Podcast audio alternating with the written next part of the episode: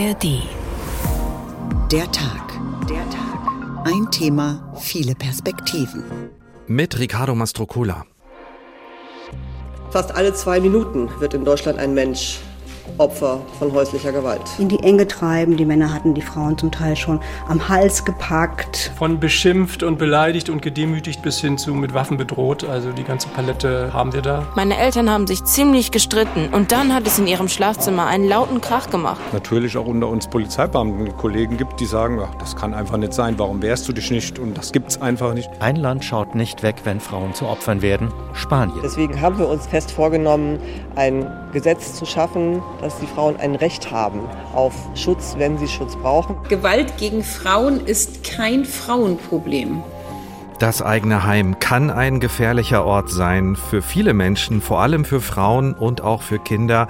Die Täter meist Männer, oft die Partner oder Ex-Partner. Und der Trend in den vergangenen Jahren ist deutlich, zeigt nach oben. Die Fälle von häuslicher Gewalt sind weiter angestiegen auf mittlerweile 240.000 angezeigter Fälle im Jahr. Das sind 8,5 Prozent mehr als im Jahr davor. Darin ist innerfamiliäre Gewalt erfasst, also auch Gewalt gegen Kinder. Und die Dunkelziffer ist noch viel höher, weil sich viele nicht trauen, Anzeige zu erstatten. Und Bundesinnenministerin Nancy Faeser spricht deshalb auch von einem gravierenden gesellschaftlichen Problem. Wir beschäftigen uns in dieser Folge intensiv mit dem Thema und fragen, wie können Betroffene reagieren? Wie kann vorgebeugt werden, damit die Zahlen, hinter denen zum Teil schreckliche Schicksale stehen, wieder zurückgehen? Schutzlos daheim, häusliche Gewalt nimmt zu, so heißt der Tag diesmal. Und wie immer finden Sie unsere Folgen auch in der App der ARD Audiothek. Was haben wir vor? Wir haben gleich eine Sängerin zu Gast, Sarah Bora, eine ehemalige Betroffene von häuslicher Gewalt, die sich heute um Aufklärung bemüht, musikalisch und politisch einmischt. Wir wollen erfahren, warum die Politik und auch die Rechtsprechung bei diesem Thema hinterherhinken, wollen schauen, was an Schulen getan wird, um Kinder und Jugendliche zu stärken und zu informieren. Und wir schauen auch auf ein gutes Beispiel aus dem Ausland. Kein leichtes Thema an diesem Tag, aber eines, das uns alle angeht und worüber immer wieder geredet werden muss denn es betrifft im Schnitt jede vierte Frau mindestens einmal im Leben und das sind eben unsere Mütter und Ehepartnerinnen, unsere Töchter oder Verwandte, Freundinnen, Bekannte. Und was ihnen passiert, das erfährt man am besten dort, wo sich viele hinwenden, wenn sie denn den Mut und die Kraft aufgebracht haben, das Thema anzugehen. Sie passiert hinter verschlossenen Türen und oft ohne, dass Betroffene sie melden würden. Häusliche Gewalt. Dazu zählt körperliche, aber auch psychische Gewalt, sagt Claudia Teuchmann. In die Enge treiben, die Männer hatten die Frauen zum Teil schon am Hals gepackt, beleidigen, bedrohen mit dem Tod, mit der Wegnahme der Kinder. Diese Form der Gewalt gibt es sehr, sehr häufig.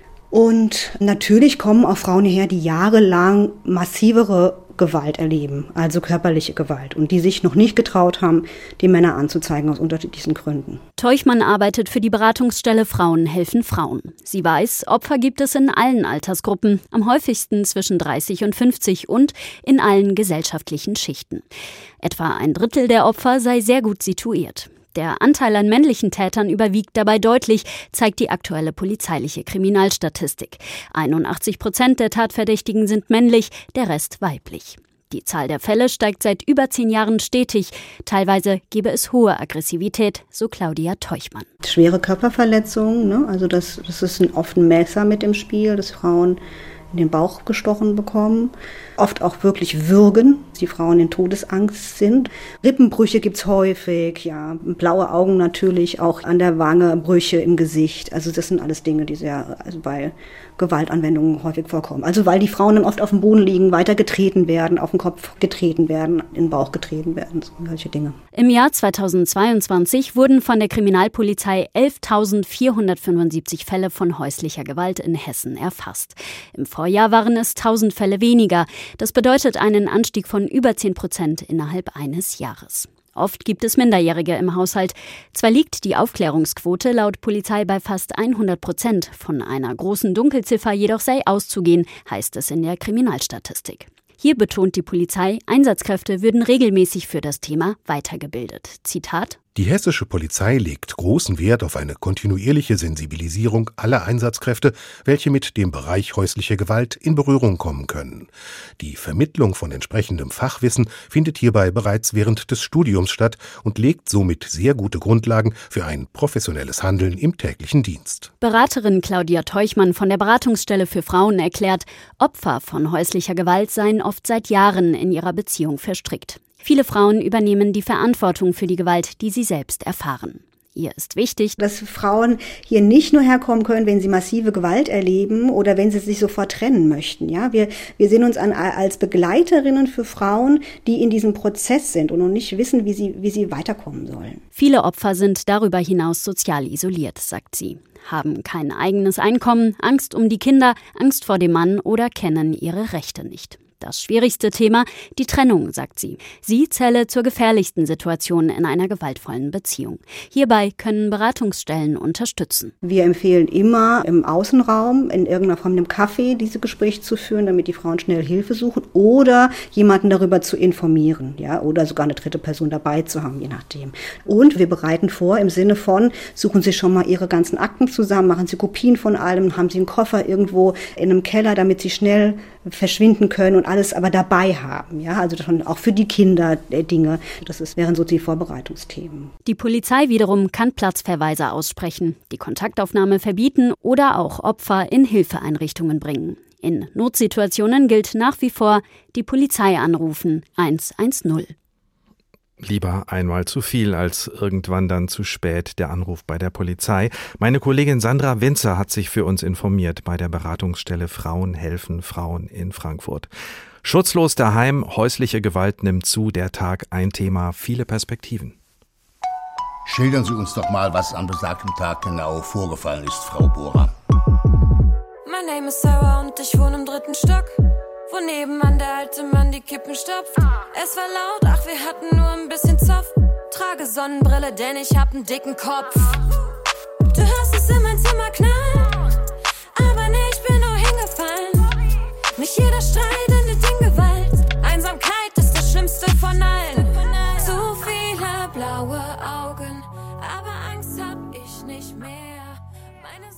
Sarah Bora war das Musikerin, Sängerin, die in diesem Song Kämpferin die Geschichte einer ehemaligen Betroffenen erzählt und auch erzählt, wie sie sich aus einer schrecklichen Lage herausgekämpft hat. Sarah Bora, guten Tag, schön, dass Sie da sind.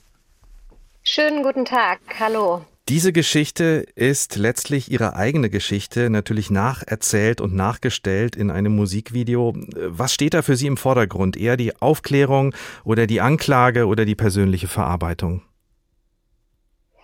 Ich glaube tatsächlich äh, alles drei, weil zum einen habe ich natürlich den Fall genutzt, um einfach sehr, sehr viele Menschen zu erreichen, aufzuklären, zu sensibilisieren. Aber natürlich ist das auch eine Form von Selbsttherapie, weil ich meine eigene Geschichte dort einbringe musikalisch und auch viele andere Aspekte von betroffenen Frauen.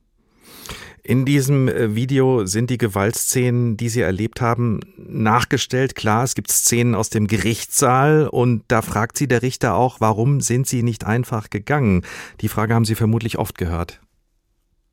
Ja, das ist eine Frage, die man ähm, sehr, sehr oft als Betroffene oder ehemalige Betroffene hört. Ähm, und es ist eine schwierige Frage, weil man zum Teil es selber gar nicht in diesem Moment beantworten kann. Es spielen so viele Faktoren eine Rolle. Zum einen einfach auch die emotional, äh, bei vielen Frauen auch die finanzielle Abhängigkeit. Und ähm, ja, genau, es ist nicht einfach, sich aus dieser Situation heraus zu befreien, weil man sich selber da drinnen so gefangen fühlt.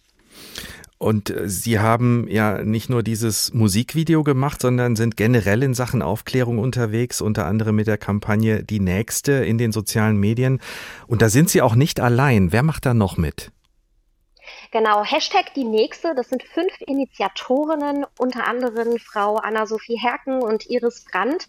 Alles Frauen ähm, aus verschiedenen Lebenssituationen, aber uns verbindet ganz klar eine Situation, wir haben alle häusliche Gewalt erlebt und wir wollen, dass dieses Thema mehr Sichtbarkeit in der Mitte der Gesellschaft erlangt. Und deswegen beschlossen, um zum einen unsere Geschichte zu erzählen, aber auch die Stimme zu geben, die vielen Frauen im Moment fehlt.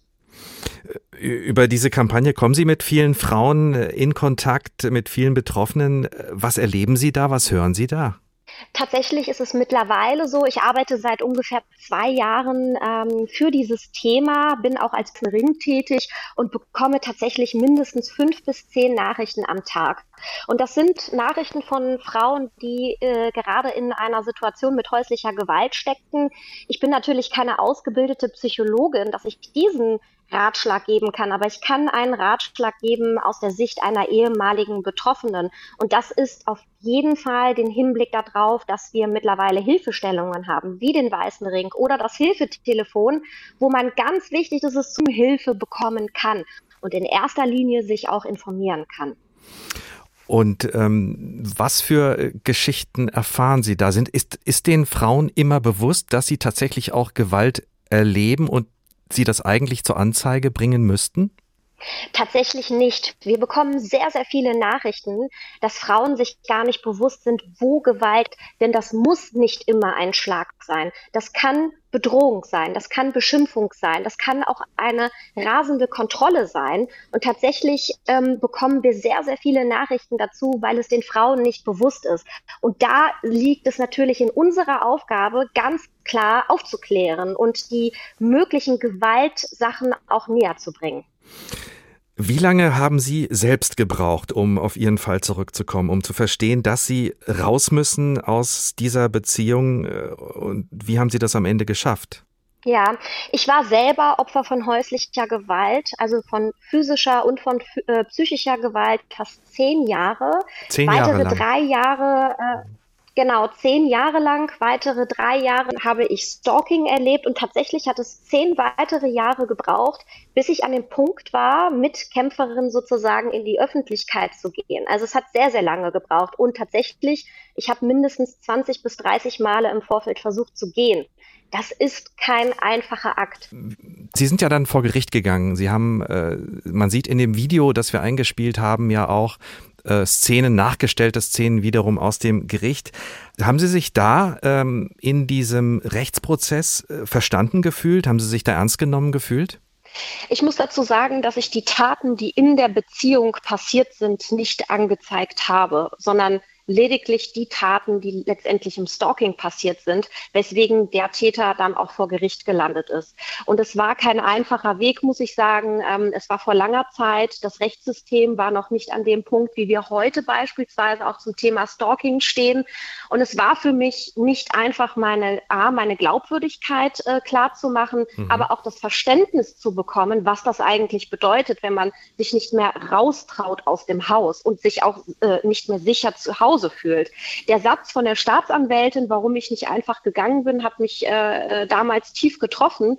Ähm, weil ich natürlich weiterbringen wollte, was das eigentlich mit meinem Leben gemacht hat. Dass es für mich sehr schwer war, rauszugehen und es auch ein sehr schwerer Kampf ist, dann letztendlich zu schaffen, von diesen Menschen komplett wegzugehen.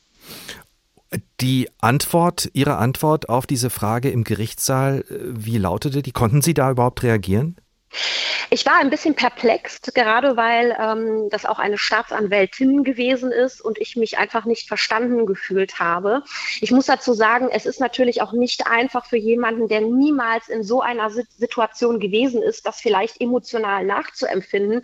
Deswegen habe ich versucht zu erklären, dass man sich gefangen fühlt. Man ist wirklich durch diesen Täter in Isolation geraten. Man hat keine Freunde, kein soziales Umfeld. Wenn man Glück hat, tatsächlich äh, hat man noch eine Arbeitsstelle, aber man ist isoliert. Das heißt, man kämpft für sich den ganzen Tag alleine. Und deswegen ist es auch nicht einfach zu gehen, weil man die Frage nicht beantwortet bekommt, was passiert, wenn ich gehe? Hm. Was passiert danach? Plätze in Frauenhäusern gibt es zu wenig in Deutschland. Ganz genau. Das ist, das ist ein sehr, sehr guter Punkt, weil wenn die Frau es schon schafft, sich aus dieser Beziehung letztendlich zu retten, dann haben wir das große Problem, dass wir teilweise keine Kapazitäten in den Frauenhäusern haben und natürlich auch den Punkt, dass Frauenhausplätze kostenpflichtig sind. Und ich glaube, dass es vielen nicht bewusst ist. Das ist zum Beispiel auch eine Forderung von unserer Initiative, dass wir niedrigschwellige äh, Beiträge fordern, dass sich auch wirklich jede Frau in Deutschland äh, den Schutz leisten kann. Das ist ja verrückt. Also tatsächlich muss eine Frau, die Schutz sucht in unserem Staat, dann selbst dafür aufkommen. Ganz genau. Ganz genau. Haben Sie diesen Schutz auch gebraucht oder hatten, sind Sie aufgefangen worden?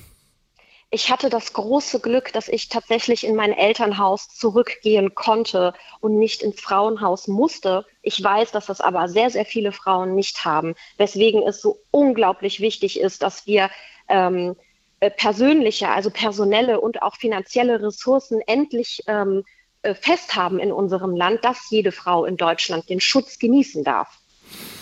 Das ist ja an diesem Tag auch zumindest politisch etwas äh, weitergeführt worden. Pläne dafür gibt es.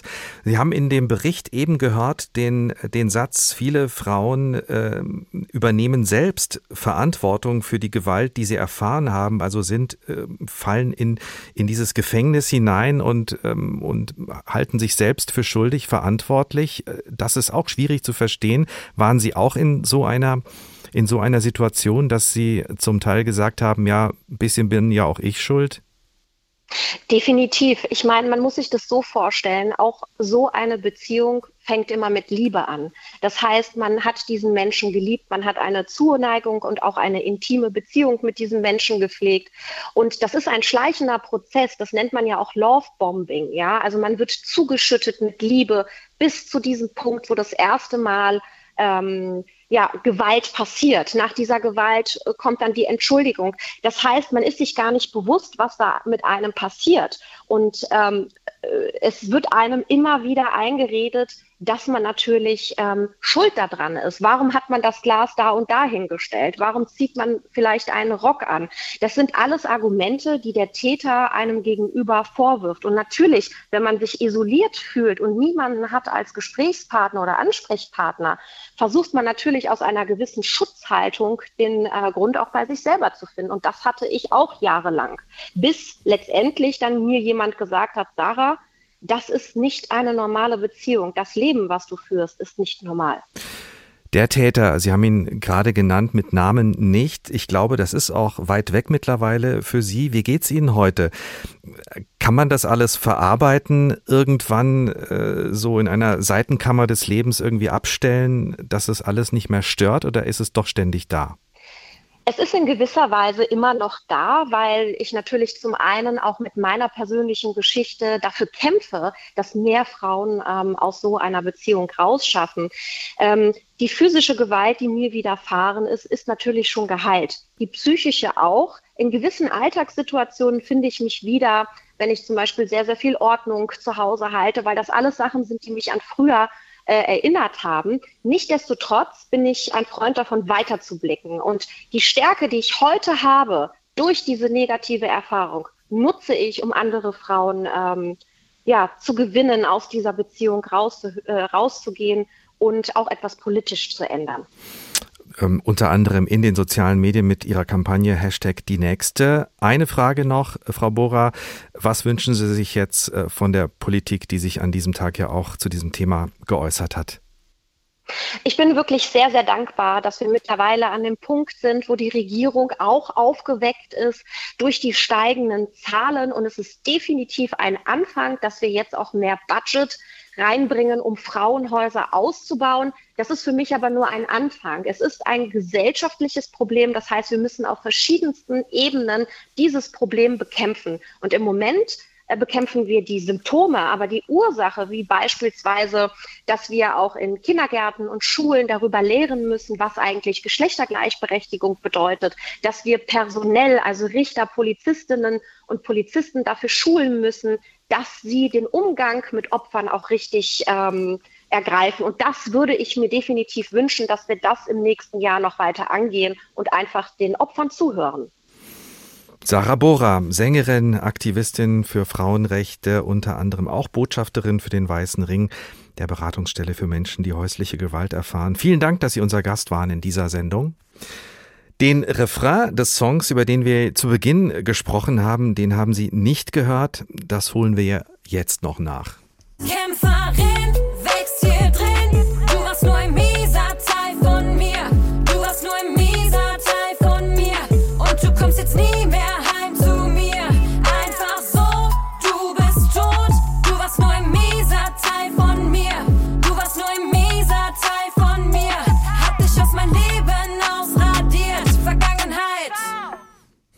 Song Kämpferin von Sarah Bora. Schutzlos daheim, häusliche Gewalt nimmt zu. Der Tag ein Thema, viele Perspektiven.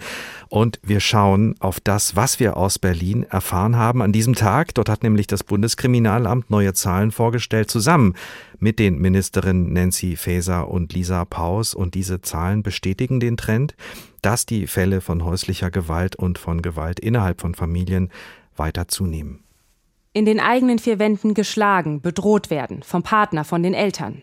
Für viele Menschen in Deutschland ist das bitterer Alltag. Bundesfamilienministerin Lisa Paus fasst die Zahlen so zusammen. Fast alle zwei Minuten wird in Deutschland ein Mensch Opfer von häuslicher Gewalt. Alle zwei Minuten. Im vergangenen Jahr sind in Deutschland deutlich mehr Fälle von häuslicher Gewalt gemeldet worden, nämlich acht Prozent mehr. Die Opfer sind vor allem Frauen, die Verdächtigen Männer. Zum ersten Mal erfasst das Lagebild nicht nur die Gewalt in der Partnerschaft, sondern auch in der Familie, gegen Kinder, gegen andere Verwandte. Damit soll ein umfassenderes Bild entstehen. Und es zeigt, wie groß das Problem ist. Denn jedes vierte Opfer von Gewalt wird nicht auf der Straße, auf einer Party attackiert, sondern zu Hause, in der Familie, in der Partnerschaft. Bundesinnenministerin Nancy Faeser sagt, Hinter jedem dieser Fälle verbirgt sich das Leid und der Horror, ausgerechnet im eigenen Zuhause oder im engsten Umfeld angegriffen worden zu sein. Und trotzdem, selbst diese Zahlen zeigen nur einen Ausschnitt. Die Dunkelziffer wird als viel höher eingeschätzt. Um das besser auszuleuchten, startet jetzt eine Studie. Insgesamt sollen mehr als 20.000 Menschen zu ihren Gewalterfahrungen befragt werden. Die Bundesinnenministerin hofft, die Ergebnisse werden uns dabei helfen, die Hilfs- und Unterstützungsangebote passgenauer zu machen und auszubauen. Denn genau das ist oft schwierig. Zwar können mit dem Gewaltschutzgesetz Gerichte dem Täter verbieten, die gemeinsame Wohnung zu betreten oder sich der Wohnung zu nähern, aber das müsste effektiver durchgesetzt werden, sagt die Bundesinnenministerin. Und Frauenhäuser, bei denen Frauen Schutz suchen können, sind überlastet und es gibt zu wenige. Familienministerin Paus arbeitet an einem Gesetz. Deswegen haben wir uns als äh, Bundesregierung fest vorgenommen, ein Gesetz zu schaffen, dass die Frauen ein Recht haben auf Schutz, wenn sie Schutz brauchen und auch ein Recht haben auf Beratung, wenn sie Beratung brauchen. Aber das steht noch ziemlich am Anfang. Gerade laufen Beratungen zwischen Bund und Ländern. In den kommenden Jahren seien zusätzliche Gelder vorgesehen, sagt Paus. Der Deutsche Frauenrat kritisiert, dass die Bundesregierung die Vorhaben zum Schutz zu zögerlich angeht und kaum Geld in die Hand nimmt. Staatliche Maßnahmen und nötige Verbesserungen sind das eine. Innenministerin Nancy Faeser nimmt aber auch die gesamte Gesellschaft in die Pflicht. Häusliche Gewalt betrifft zum großen Teil Frauen, aber diese Gewalt sei kein privates Schicksal, kein Frauenproblem und dürfe nicht verharmlost werden, sagt Faeser. Und niemand sollte mehr fragen, warum sie nicht geht aus der häuslichen Belastungssituation, sondern fragen, warum er nicht mit der Gewalt aufhört. Unsere Korrespondentin Eva Huber war das zum sogenannten Lagebild häusliche Gewalt, das in Berlin heute vorgestellt wurde und die Zahlen vom vergangenen Jahr 2022 zeigen auf, dass wir ein gesellschaftliches Problem haben, das sich eher weiter verstärkt. Und wir haben gehört, wie die Politik darauf reagiert. Reicht das? Wie viel ist noch zu tun? Um die Frage zu beantworten, holen wir jetzt noch mal ein wenig aus und schauen uns das aus rechtlicher und auch inter aus internationaler Perspektive an, denn es gibt eigentlich schon seit 2011 einen Vertrag, einen internationalen, der gemeinhin, gemeinhin Istanbul-Konvention genannt wird, in Langform Übereinkommen des Europarats zur Verhütung und Bekämpfung von Gewalt gegen Frauen und häuslicher Gewalt. Da geht es um ganz konkrete Rechtsnormen, um die Bekämpfung und die Prävention von häuslicher Gewalt und letztlich darum, dass Gewalt gegen Frauen als Menschenrechtsverletzung benannt wird. Deutschland hat das Abkommen unterzeichnet und vor gut fünf Jahren auch ratifiziert ist hier bei uns also geltendes Recht. Myscherev Tanriverdi arbeitet beim Deutschen Institut für Menschenrechte, ist dort Leiterin der Berichterstattungsstelle geschlechtsspezifische Gewalt, kennt sich bestens aus mit diesem Abkommen und welche Auswirkungen es bisher auf Deutschland hat. Und ich habe sie gefragt, was für sie das Wesen dieser Istanbul-Konvention ist und wie soll und kann sie Frauen helfen, die Gewalt erfahren. Mit der Ratifizierung der Istanbul-Konvention hat natürlich auch Deutschland ähm, sich verpflichtet, die dort darin verankerten Maßnahmen umzusetzen. Und ob die Umsetzung gelungen ist, das wird tatsächlich auch durch eine Expertengruppe des Europarats, äh, sogenannt Grevio, regelmäßig untersucht. Und äh, letztes Jahr im Oktober 2022 wurde auch der erste Bewertungsbericht veröffentlicht. Und da habe ich gesehen, da gibt es sowohl Negatives als auch Positives äh, zu nennen äh, aus diesem Bericht. Schauen wir doch erstmal auf das Positive. Also was ist denn Gutes passiert in Bezug auf die Istanbul-Konvention hier bei uns? Ja, also es werden tatsächlich auch viele positive Punkte auch hervorgehoben, unter anderem auch eine Reihe von Strafrechtsänderungen, beispielsweise die Einführung der Nein heißt Nein-Regel, die jede sexuelle Handlung gegen den erkennbaren Willen des Opfers unter Strafe stellt. Es wurde unter anderem auch gelobt, die äh, explizite Kriminalisierung von geschlechtsspezifischer digitaler Gewalt. Also denken wir jetzt einfach an Cyberstalking oder zum Beispiel das unbefugte Fotografieren privater Körperteile etc. Ähm, es wurde auch zum Beispiel die vom Bundeskriminalamt seit 2016 veröffentlichte Statistik und die damit verbundenen Anstrengungen äh, zur Sichtbarmachung von Partnerschaftsgewalt hervorgehoben, positiv. Also es gab viele positive Aspekte, aber das war im Grunde genommen die Aussage, es ist tatsächlich noch ein langer Weg zur vollständigen Umsetzung der Istanbul-Konvention in Deutschland. Genau, das aber schwang eben mit. Was muss noch getan werden, dass die sogenannte Istanbul-Konvention auch überall umgesetzt wird? Welche Hausaufgaben hat die Politik da noch zu erledigen aus Ihrer Sicht? In erster Linie äh, fehlt es zum Beispiel nach wie vor immer noch an einer, an einer langfristigen und umfassenden Strategie auf der Bundesebene. Also es gibt zwar zum Beispiel in den meisten Ländern auch eigene Aktionspläne, aber ähm, das kann einfach eine Strategie auf nationaler Ebene nicht ersetzen. Und die Situation wird meines Erachtens auch dadurch verschärft, dass bislang keine nationale Koordinierungsstelle eingerichtet wurde. Es ist eine gerade in der Entstehung, ähm, aber ist halt noch nicht wirklich etabliert. Was wäre denn der Vorteil äh, einer bundesweiten Koordinierungsstelle? Das würde tatsächlich auch dazu führen, dass die Maßnahmen, die ähm, äh, landesweit oder bundesweit äh, vorgenommen werden, dass diese koordiniert äh, ineinandergreifend umgesetzt werden können und dass ähm, eine übergeordnete Strategie vorhanden wäre, die auch dann als Orientierung dient und vor allem dann auch Vorgaben macht, wie die einzelnen von der Istanbul-Konvention vorgegebenen Maßnahmen umzusetzen sind. Das heißt, dass auch Behörden, Polizeibehörden, Gerichte wissen, um was es dabei geht, weil das offenbar noch nicht überall angekommen ist. Das ist tatsächlich auch ein guter Punkt oder ein wichtiger Punkt, dass ähm, gerade große Umsetzungsdefizite im Bereich der Aus- und Weiterbildung von Angehörigen von bestimmten Berufsgruppen, die mit Opfern und TäterInnen von geschlechtsspezifischer Gewalt zu tun haben, ähm, dass diese festgestellt wurden. Und das ist auch ein bisschen darauf zurückzuführen, dass grundlegendes Wissen um das gesamte Thema geschlechtsspezifische Gewalt, dass das nicht in allen Bereichen vorhanden ist. Und das fängt bei MitarbeiterInnen der Gesundheit Gesundheits- und Sozialdienste an mhm. äh, und geht weiter über die Justiz, äh, Strafverfolgungsbehörden, ähm, also wirklich auch Berufsgruppen, die eben halt viel mit Opfern und TäterInnen von geschlechtsspezifischer Gewalt zu tun haben. Und äh, es gibt offenbar auch schlicht zu wenig Frauenhäuser und zu wenig Schutzräume für Frauen, richtig? Ja, ähm, es besteht tatsächlich ein Mangel an Schutzräumen für Betroffene von häuslicher Gewalt, aber ähm, noch gravierender ist im Grunde genommen auch, wenn diese Schutzräume vorhanden sind, dass eine gleichmäßige geografische Verteilung nicht gegeben ist.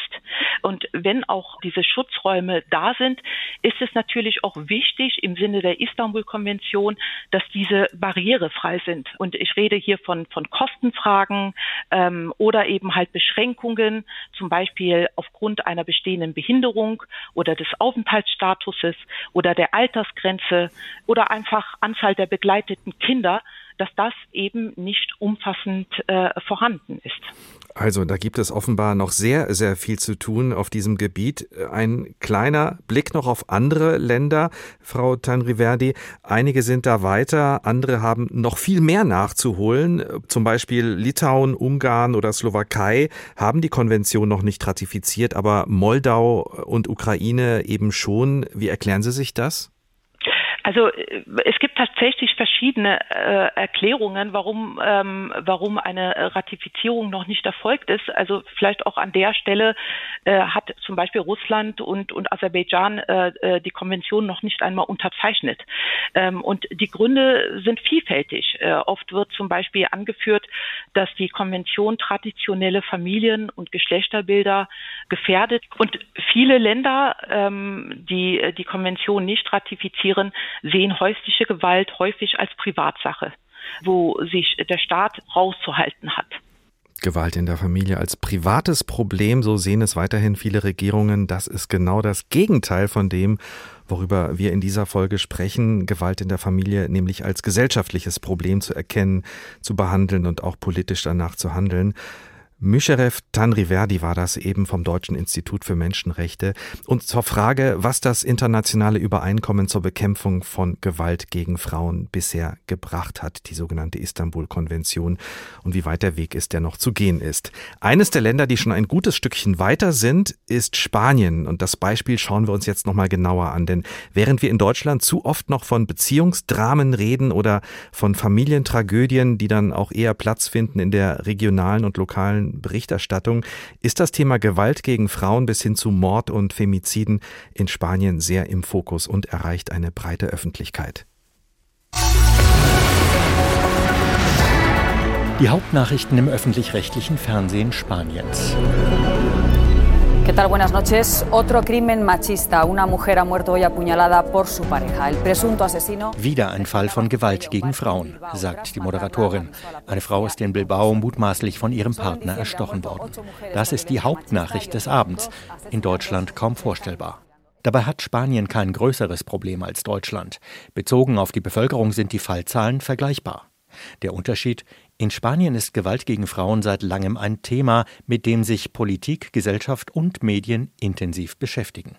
Null Toleranz ist seit 15 Jahren das Motto von Fernsehkampagnen.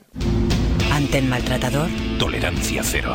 Ministerio de Igualdad, Gobierno de España. Umso größer ist gerade der Schock. Alleine im Dezember sind elf Frauen mutmaßlich von ihren Partnern oder Ex-Partnern getötet worden. 2022 waren es nach aktuellem offiziellen Stand insgesamt 49. Was viele noch wütender macht, in etwa 40 Prozent der Fälle sind die Angreifer schon als Gewalttäter bekannt und oder es ist ein Annäherungsverbot ausgesprochen. Da läuft etwas schief, sagt Regierungssprecherin Isabel Rodriguez. Wir müssen als Gesellschaft anders handeln und die Instrumente gegen Gewalt weiter verbessern. Algo no estamos haciendo bien. En primer lugar, creo que como sociedad hay que revisar los mecanismos y estamos explorando nuevas fórmulas como Wir untersuchen neue Möglichkeiten, Frauen zu warnen, zu schützen, soweit sie mit dem Rechtssystem vereinbar sind.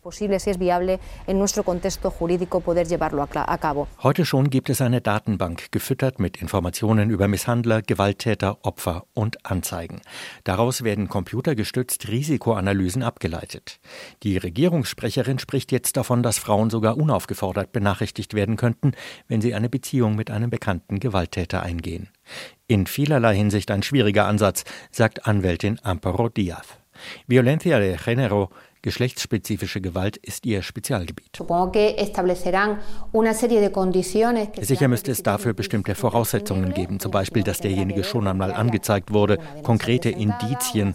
Und natürlich ist da auch die Frage, wer diese Daten einsehen und den potenziellen Opfern nahebringen soll.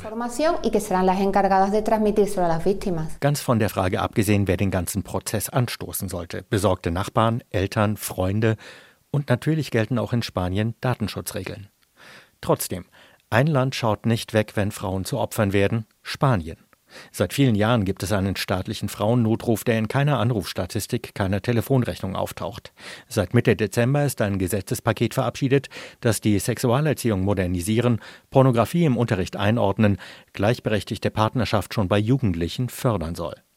Femizide, auch in Spanien traurige Realität, aber eines der wenigen Themen, bei denen die Politik eine gemeinsame Grundhaltung hat, abgesehen von der ultrarechten Vox-Partei, die eine Verschwörung gegen Männer und Beweislastumkehr beklagt. Medien berichten prominent über Violencia Machista statt über Beziehungsdramen. Menschen kommen auf dem Dorfplatz zu Schweigeminuten zusammen oder zu lauten Protesten. Und das ausgerechnet im immer noch als Macholand verschrienen Spanien.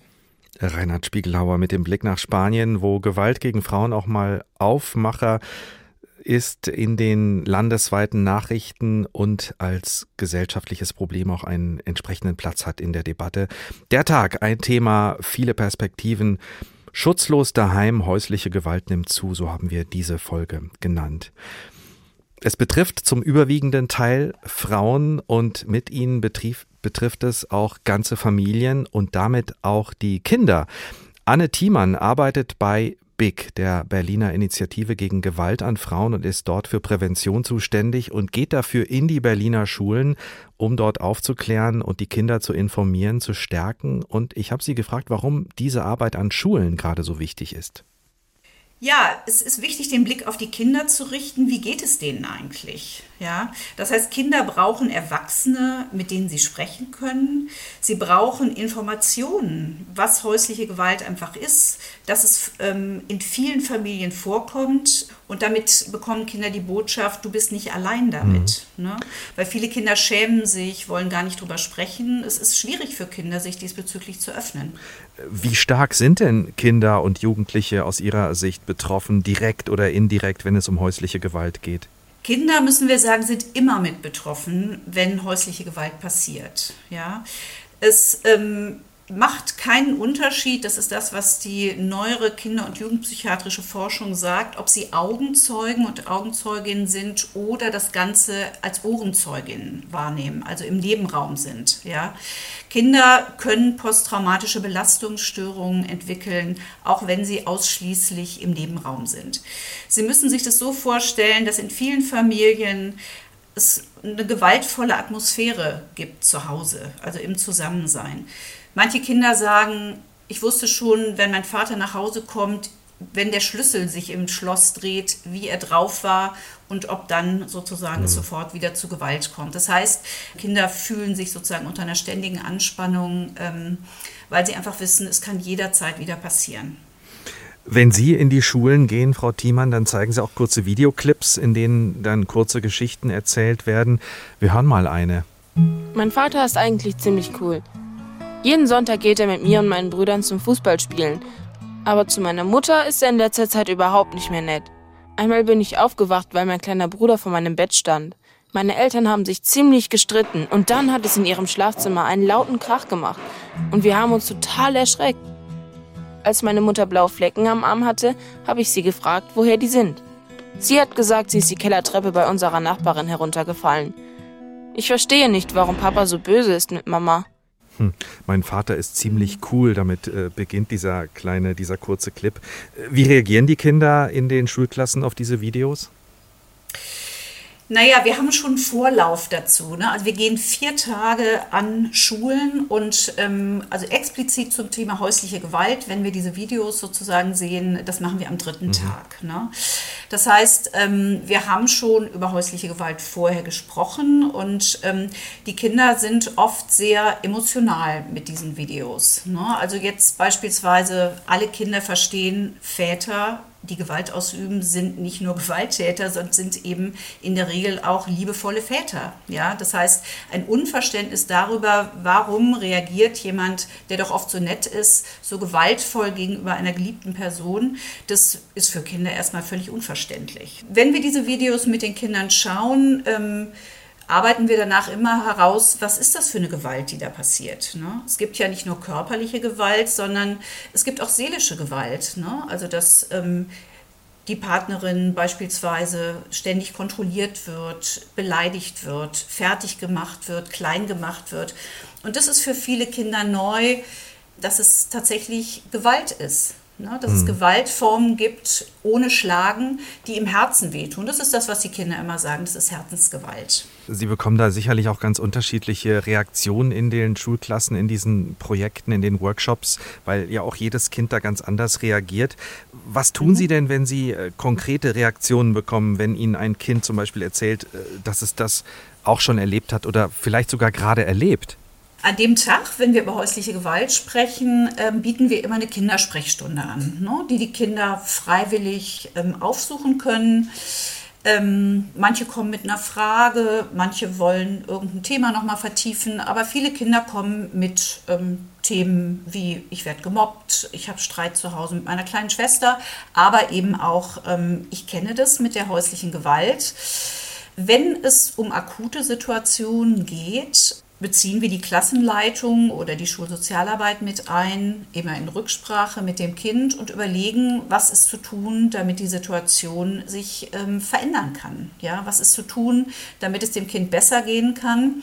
Und ähm, in schwierigen akuten Fällen muss dann auch das Jugendamt mit einbezogen werden. Dann müssen Sie das melden es sind ja oft die eigenen Eltern, um die es geht. Das ist dann natürlich besonders Richtig. schwierig für die Kinder. Welche Aufgabe kommt da auf Lehrkräfte und Schulleitungen zu, wenn sie wieder weg sind und der Workshop vorbei mhm. ist? Ja, ähm, Schule muss in Fällen von Kindeswohlgefährdung und häusliche Gewalt ist eine Kindeswohlgefährdung tatsächlich ähm, reagieren. An vielen Schulen gibt es auch ähm, Schulsozialarbeit, die sich damit einfach genauer ähm, auskennen. Und ähm, ja, in deren Hände legen wir das dann, beziehungsweise manchmal begleiten wir einfach auch noch eine Zeit lang weiter mit, wenn die Kinder einfach zu uns Vertrauen gefasst haben. Gibt es denn Signale für Lehrkräfte, auch wenn sie nicht da sind oder noch nicht da waren, äh, Signale, die von Kindern und Jugendlichen ausgehen, wo man sagen kann, okay, da müssen wir mal genauer hinschauen, was da eigentlich zu Hause passiert? Das ist tatsächlich sehr, sehr unterschiedlich. Wir sagen immer, es gibt die sehr auffällig unauffälligen, ne? also Kinder, die ähm, im Grunde gar nicht in Erscheinung treten, die sehr zurückgezogen sind, die einfach mal Ansprache brauchen aber gerade auch Kinder, wo man verändertes Verhalten feststellt, ne, die also auf einmal sehr aggressiv sind oder die sich eben auf einmal sehr zurückziehen, das sind Situationen, wo wir immer dazu raten, nachzufragen, was ist denn da zu Hause los, ja? Und ähm, ja, Kinder brauchen eben Ansprache tatsächlich. Gibt es das, was Sie in Berlin machen, eigentlich auch bei uns in Hessen, also speziell ausgerichtet auf häusliche Gewalt? Ja, das ist eine gute Frage. Also mir ist es nicht bekannt. Es ist tatsächlich so, dass wir ähm, meines Wissens nach bundesweit die einzige Einrichtung sind, die von Senatsseite, also von der Landesregierung finanziert wird und zwar stetig finanziert wird für diese Arbeit. Die Istanbul-Konvention äh, sieht Prävention ganz, ganz zentral vor. Äh, und zwar tatsächlich, dass in die schulische Bildung sozusagen geschlechtsspezifische Gewalt, und dazu gehört eben auch häusliche Gewalt, wirklich flächendeckend eingeführt werden muss. Das heißt, die Istanbul-Konvention muss umgesetzt werden in allen Bundesländern. Das heißt, ähm, hier hat Hessen tatsächlich auch die Aufgabe zu überlegen, wie ähm, genau diese Thematik eben auch in die Bildung eingepflegt werden kann. Anne Thiemann in Berlin unterwegs für Big Prävention, um Kinder und Jugendliche zu stärken, damit sie wissen, was im Notfall zu tun ist, wenn sie häusliche Gewalt sehen, erleben oder gar selbst erfahren. Die meisten Täter sind Männer, das belegen alle Daten, auch die neuesten aus dem Jahr 2022. Wenn es um Gewalt in der Partnerschaft geht, dann sind laut BKA fast 92 Prozent der Täter Männer. Das heißt aber auch, Frauen können Täterinnen werden. Vor einigen Monaten ist das diskutiert worden beim ersten Fachtag für Männergewaltschutz in Hessen. Christoph Schelt war für uns dabei. Männer haben Muskeln, Männer sind furchtbar stark. Was Herbert Grönemeyer da in den 80ern besang, nur noch ein Klischee? Keineswegs, sondern ein immer noch weit verbreitetes Bild und damit schon Teil des Problems. Erfahren Männer in einer Beziehung Gewalt, haben sie es oft doppelt schwer. Zuerst kommt das Outing. Die Gewalterfahrung beim Namen zu nennen, das kostet Überwindung. Ich will damit nicht sagen, dass es für Frauen, die solche schrecklichen Dinge erlebt haben, leicht ist, jemanden anzurufen. Aber im Laufe männlicher Sozialisation, sage ich mal, wurde uns ja wirklich eingeimpft, dass wenn wir etwas nicht tun dürfen, dann Schwäche zeigen. Du Opfer ist quasi das Schimpfwort Nummer eins auf deutschen Schulhöfen. Das erzählt Björn Süfke. Er arbeitet als Männertherapeut in Bielefeld und begegnet Männern mit Gewalterfahrung manchmal in seiner Sprechstunde, häufiger aber am Telefon. Vor allem hören wir von Partnerschaftsgewalt tatsächlich. Also über 60 Prozent derjenigen, die anrufen, sind wirklich akut im Moment betroffen von Partnerschaftsgewalt, also werden von dem Partner oder der Partnerin von beschimpft und beleidigt und gedemütigt bis hin zu mit Waffen bedroht. Also die ganze Palette haben wir da. So war es auch bei Clemens, 39, der eigentlich anders heißt und sich für eine Studie des Kriminologischen Forschungszentrums Niedersachsen bereit erklärt hat, zu erzählen, dass er von seiner Partnerin geschlagen wurde. Immer wieder musste er sich ins Schlafzimmer flüchten, dort einschließen, die Polizei rufen. Hat ein betroffener Mann den Mut gefasst, sich Hilfe zu suchen, steht er häufig vor der nächsten Hürde. Bei Polizei und Beratungsstellen ergeht es ihnen nicht selten wie Clemens aus der Studie.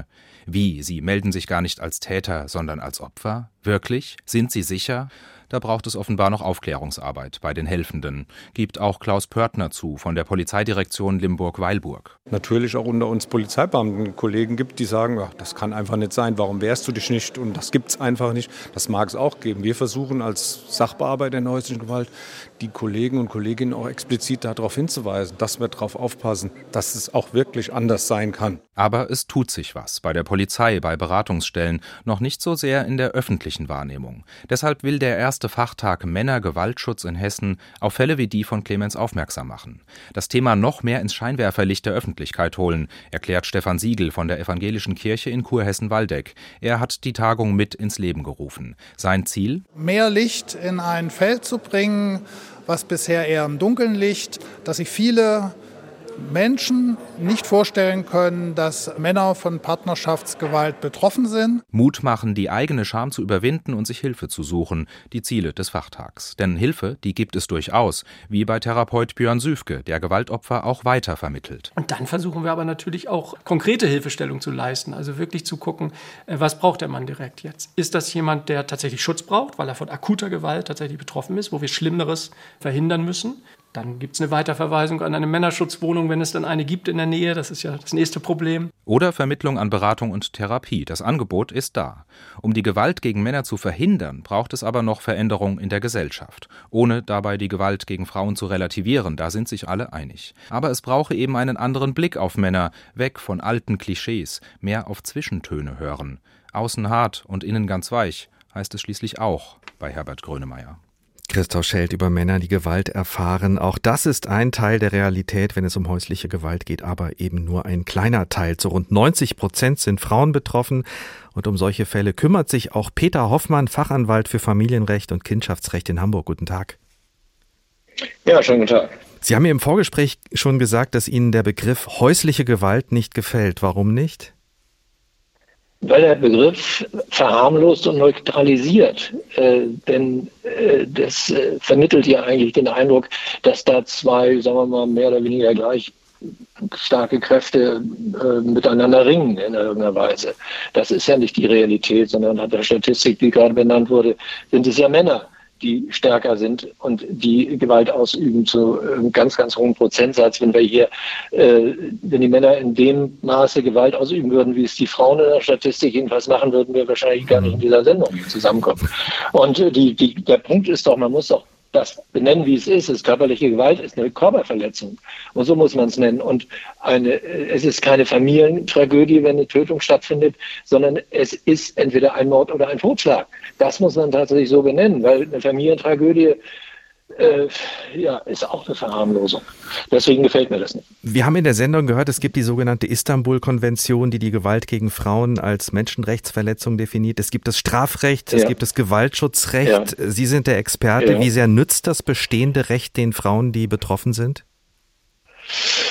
Zu wenig, ganz offensichtlich. Also und äh, die abschreckende Wirkung einer Strafverschärfung, die wage ich hier äh, gerade hier ganz stark zu bezweifeln. Das hängt einfach damit zusammen, dass es ja um Emotionen geht, in denen so etwas stattfindet. Da findet keine Planung einer Körperverletzung oder eines Verbrechens oder sonst wie statt, äh, sondern da entsteht irgendwas aus Emotionen heraus. Da denkt sich nicht der Täter irgendwie, ach ja, da ist ja gerade die, äh, der Strafrahmen erhöht worden oder verschärft worden und so weiter. Und deswegen lache ich das jetzt.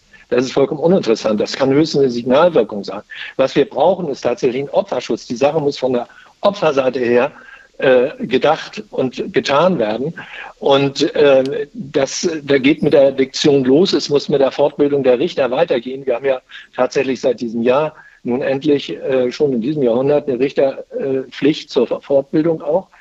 Und äh, man kann tatsächlich feststellen, wenn man in die einschlägigen Portale reingeht, Juris zum Beispiel und Istanbul-Konvention eingibt, da finden Sie zwei, drei von mehreren tausend Entscheidungen, in denen die Istanbul-Konvention überhaupt erwähnt wird. Das ist der Stand der Dinge. Das heißt, vieles von dem bestehenden Und Recht, das angewendet werden müsste, ist noch gar nicht angekommen bei Polizeibehörden an Gerichten. Das erleben Sie bei Ihrer also Arbeit? Bei, bei Gerichten ist es jedenfalls nicht angekommen. Bei Polizei kann ich das einfach aus eigener Kenntnis nicht sagen. Ähm, wir haben äh, eine besondere Problematik hier noch, die noch dazukommt, die jetzt noch gar nicht benannt worden ist. Und zwar ist ja so, Sie haben benannt, äh, die Tat und die öffentlich geworden ist und so weiter. Das, das ist der, die Gewalt, äh, die, die, die häusliche Gewalt, so wie sie benannt wird. Dann haben Sie gesagt, es gibt eine ganz hohe Dunkelziffer. Klar, das sind diejenigen, bei denen keine Anzeige erstattet wird, die auch noch nicht mal wahrscheinlich einen Arztbesuch vornehmen nach der Tat, obwohl sie verletzt worden sind. Aus verschiedensten Gründen.